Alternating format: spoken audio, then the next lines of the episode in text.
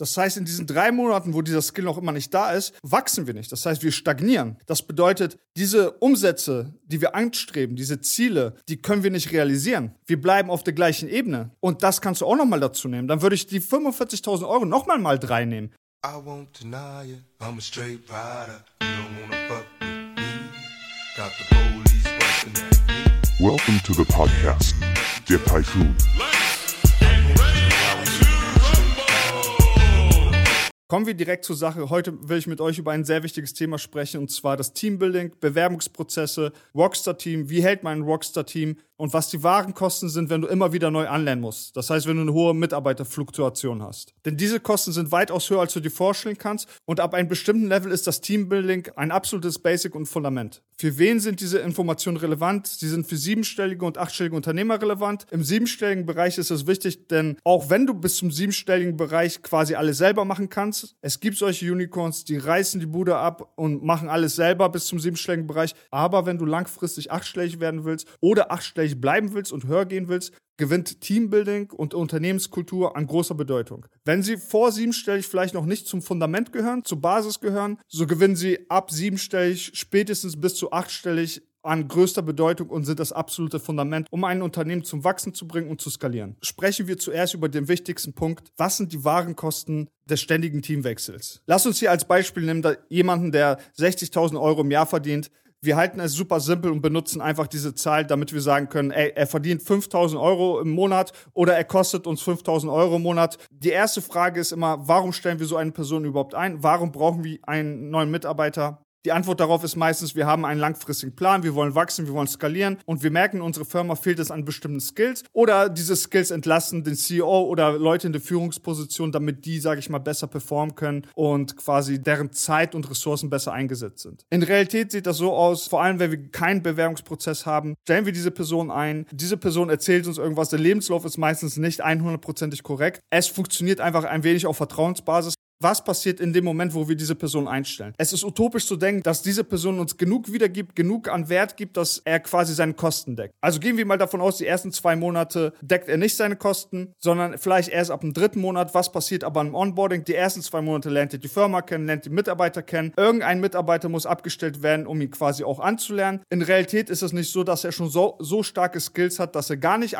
ongeboardet werden muss. Wir wollen auch gar nicht, dass er nicht geonboardet wird, sondern wir wollen, dass er wirklich in die Unternehmenskultur in die Firma reinkommt und das dauert einfach nun mal und irgendjemand muss das ja auch tun. Man kann viele dieser Prozesse automatisieren, darüber können wir auch nochmal sprechen, doch wir gehen jetzt davon aus, dass ein Mitarbeiter ihn ein bisschen an die Hand nehmen muss, ihn zeigen muss, so und so machen wir das in der Firma. Dementsprechend wird die Zeit nicht zum Arbeiten investiert. Der Babysitter muss auch Zeit investieren und ich sag mal auch, die Management-Ebene muss immer wieder gucken, läuft da alles, wird er richtig geonboardet, äh, bringt er langsam Leistung. Also es müssen irgendwelche Messwerte erschaffen werden, damit wir gucken können, geht es in die richtige Richtung. Ich benenne es schon extra so, denn in ganz vielen Fällen gibt es diese ganzen Sachen nicht. Also gehen wir davon aus, der Mitarbeiter ist drei Monate da und nach drei Monaten merken wir langsam, oh, vielleicht ist er doch nicht so ein Fit, der hat vielleicht doch nicht solche Skills, die wir brauchen, vielleicht hat er ein bisschen gelogen, vielleicht passt er doch nicht in die Unternehmenskultur. Und dann haben wir ihm drei Monate schon Gehalt gezeigt, das heißt, der kostet uns 15.000 Euro. Ja, aber das sind nicht die reellen Kosten. Das sind nur quasi die Kosten, die wir direkt sehen. Was gehört noch dazu? Es gehört dazu, dass der Babysitter auch Stunden investiert hat. Das gehört dazu, dass die Management-Ebene auch noch Stunden investiert hat. Und du vielleicht als äh, Gründer oder CEO äh, hast ebenfalls wahrscheinlich ein paar Stunden investiert, um zu gucken, ob das im Team alles funktioniert. Nimmst du diese Stunden dazu, dann sind wir nicht bei 15.000 Euro. Wir können schon mal sagen, das hat uns dreimal so viel gekostet. Dann sind wir schon bei 45.000 Euro. Und da hört das aber nicht auf. Denn wir haben diese Person aus einem bestimmten Grund eingestellt, weil wir diesen Skill brauchen oder weil wir eine Strategie oder einen Wachstumsplan haben, damit unsere Firma weiter wachsen und skalieren kann. Das heißt, in diesen drei Monaten, wo dieser Skill noch immer nicht da ist, können wir nicht wachsen. Wir können nicht skalieren, weil wir brauchen ja diesen Skill. Wir brauchen ja quasi diesen Mitarbeiter. Wir brauchen diese ganzen Werte und Ressourcen und Skills, Fähigkeiten, die er mitbringt. Das heißt, in diesen drei Monaten, wo dieser Skill noch immer nicht da ist, wachsen wir nicht. Das heißt, wir stagnieren. Das bedeutet,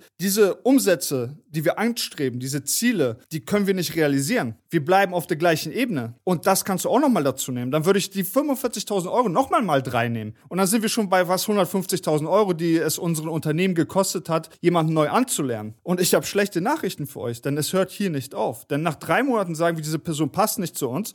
Diese Person hat nicht diese Fähigkeiten, die wir brauchen, um zu wachsen und zu skalieren. Oder diese Person passt überhaupt nicht ins Team rein, in die Unternehmenskultur.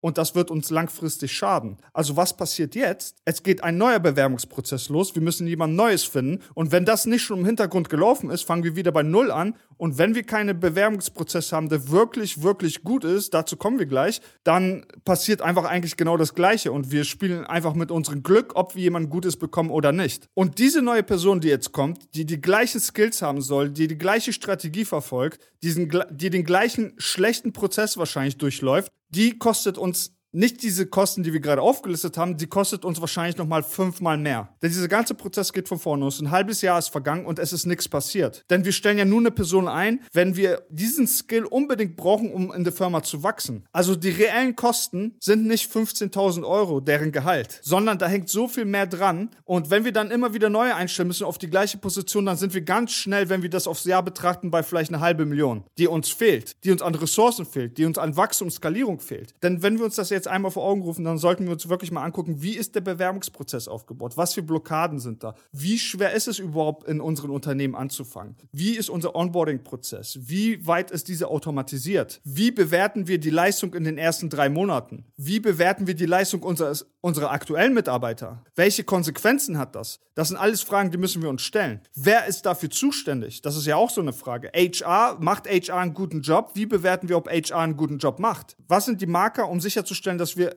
in die richtige Richtung gehen und wachsen können. Denn wenn immer wieder auch in diesen ganzen Prozess der CEO eingreifen muss oder der Gründer, dann haben wir ein Problem.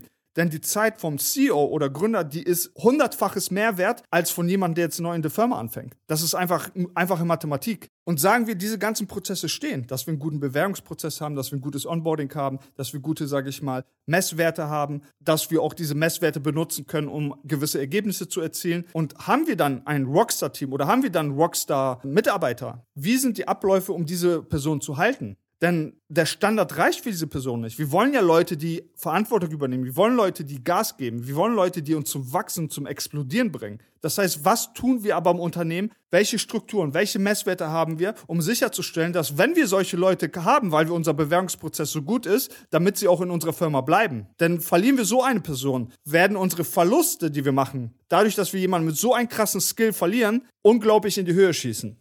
So, wir wissen ungefähr, was uns jetzt, sage ich mal, ein Anlernen eines neuen Mitarbeiters kostet. Die reellen Kosten. Also ich appelliere wirklich an euch, einmal zu gucken, zu durchleuchten, wie stark ist euer Bewerbungsprozess? Wie stark ist euer Onboarding? Wie stark sind eure Messwerte? Wie ergebnisorientiert arbeitet ihr? Wann trifft die Entscheidung? Wie lange dauert das, bis sich was ändert? Was sind die Red Flags im Team? Das sind alles solche Sachen, die müssen wir bedenken. Und meine Hoffnung ist mit diesem Podcast euch einfach, sage ich mal, diesen Mindset ein bisschen zu shiften und, und das Problem genauer zu beleuchten. Denn spätestens ab achtstellig ist dieses Team-Thema, das zieht sich bis in die Milliardenbereiche hoch. Ich habe mit ganz vielen Unternehmern aus den USA gesprochen, die auf einem sehr, sehr, sehr hohen Umsatzniveau sind, im Milliardenbereich. Und diese Team-Thematik, die wiederholt sich nonstop. Denn diese Thematik ist ab achtstellig in jedem Umsatzbereich immer wieder thematisiert. Immer wieder wird Fokus darauf gelegt. Immer wieder gibt es da Probleme. Denn ein schlechtes Team hat solche gravierende Konsequenzen, das kannst du dir gar nicht vorstellen. Es wirft dich um Jahre zurück, um Millionen zurück im Profit. Ich will diesen Podcast nicht sprengen. Ich will euch hier jetzt nicht nochmal ein 10 Minuten Beispiel geben,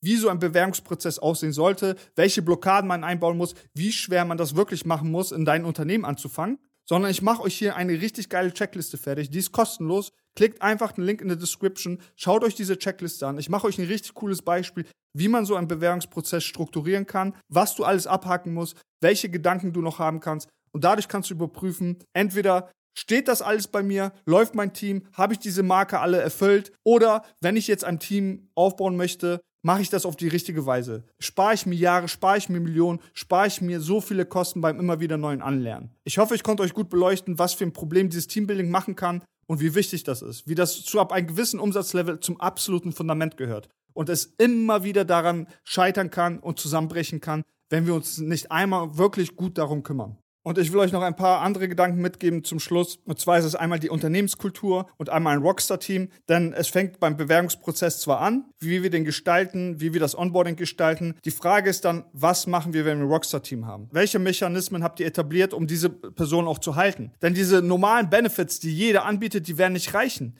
Denn ihr wollt ja Rockstars halten. Das heißt, ihr müsst was Außergewöhnliches machen. Ihr müsst eine außergewöhnliche Unternehmenskultur haben, damit die sich wohlfühlen, damit die wachsen können, damit die sich irgendwie in euren Unternehmen selbst verwirklichen können, damit die nicht wieder weggehen, damit die nicht in diese Selbstständigkeit wieder getrieben werden, damit die nicht auf die Idee kommen, ey, ich kann das alleine viel besser machen, weil hier so viele ineffiziente Sachen passieren. Also diese Unternehmenskultur in den USA wird das immer wieder gepredigt. Je stabiler deine Unternehmenskultur ist, desto besser kannst du wachsen. Also was ist überhaupt deine Unternehmenskultur? Wie sieht diese Unternehmenskultur aus? Welche Werte habt ihr? Welche Visionen habt ihr? Diese Fragen benötigen eine klare Antwort. Und dann habt ihr quasi ein kleines Fundament, wo ihr sagen könnt, okay, das ist uns alles wichtig, das ist unsere Unternehmenskultur. Das machen wir, um diese guten Leute bei uns wirklich zu halten, damit wir darauf aufbauen können und damit unser Unternehmen wirklich groß werden kann. Und bei der Unternehmenskultur gibt es nicht diese eine richtige Antwort, sondern sie spiegelt oft einfach den CEO oder den Gründer dar. Was sind deine Werte? Was ist deine Vision? Das muss einmal richtig niedergeschrieben werden und überall auch wieder auffindbar sein. Nicht nur auf eurer Website, nicht nur im Bewerbungsprozess, sondern immer wieder durch die ganze Firma gehen, damit alle Mitarbeiter, die bei euch arbeiten, immer daran erinnert werden und immer wieder checken können, sind das meine Werte? Ist das auch meine Vision? Habe ich überhaupt Lust, so viel Gas zu geben? Habe ich Bock auf so viel Feuer? Habe ich Bock, international zu wachsen? Wenn eure Mitarbeiter nicht wissen, was ihr da überhaupt macht, wofür ihr überhaupt steht, was die Vision ist und was die Werte sind, das ist nur eine Frage der Zeit, bis das zusammenbricht und ihr wieder neue Mitarbeiter haben müsst. Wenn ihr Rockstar People habt, wenn ihr ein Rockstar Team habt, wie hält ihr dieses Team? Was ist eure Unternehmenskultur? Was sind eure Visionen? Was sind eure Werte?